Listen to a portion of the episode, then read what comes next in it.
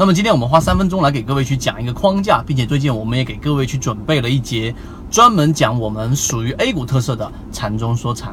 首先，禅中说禅呢，它有几个大的模块是需要大家去理解的。说简单也很简单，但是它的这个简单呢，之后是一个系统化的一个操作。首先，你要区分什么叫做级别。啊，做股票你一定要去看一下不同的级别。例如说，你看的是短线，那么短线呢，并不是我只看日线级别，我还需要去看到六十分钟级别和二十分钟级别、十五分钟级别，甚至要看到五分钟级别，再往小就没有意义了。你要知道一只个股是怎么样从小级别慢慢、慢、慢慢的生长出来，最终形成一个中枢。中枢的意思就是一只个股的 K 线在一个箱体当中连续性的盘整，这实际上就是一个多空不断不断进行对抗的一个过程。你可以把它理解或想象成为两军进行对抗。那么在这个箱体和我们说这个中枢当中呢，它的每一次对抗和每一次博弈，它最终都会留下它们的痕迹。这个痕迹是既有这个量能基础的，就是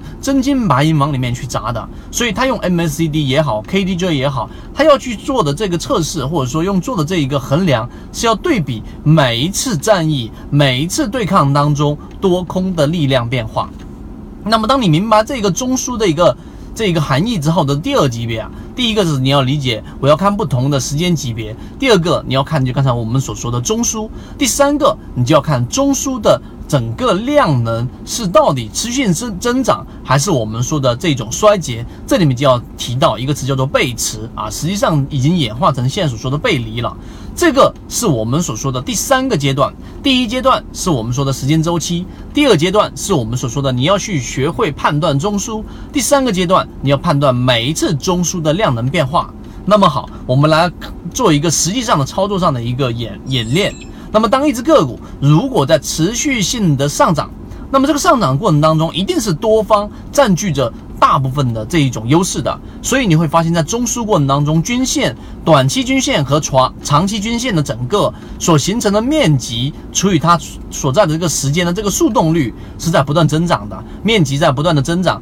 它所持续的时间也在不断增长，这就是多方的力量非常强势。那么这种上涨过程当中是非常健康的，但当它上涨到一定程度之后，它就会有出现一个中枢，可能是在小级别的中枢当中，然后出现一个问题，什么问题呢？由原来的多方占据大部分的优势，慢慢的变成多空持平，就大家旗鼓相当。那么这种情况之下，就会形成相比于上一次的这一个中枢，它是出现了我们所说的衰竭的，因为它不是一个我们说持续性的增长的。那么这个时候就出现了一个小级别的我们所说的这种背驰啊，这种小级别的背驰一旦发生之后，它到底能持续一次还是两次呢？如果它只是一次的失利，那好，后面又赶上了，那么这种中枢这种趋势还是可以去做的。但是相反的，如果说它的量能已经由原来的多空当中的多方势力增强的过程当中变成了空方势力增强，那么这个时候就是卖点了。所以今天我们简单的去给各位去讲解了缠论当中的核心，